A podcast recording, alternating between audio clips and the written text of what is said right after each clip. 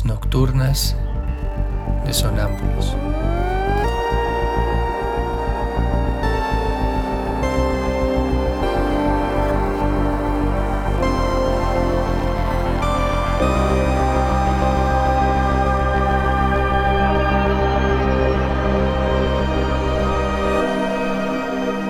Réplicas diarias a lo tácito e implícito.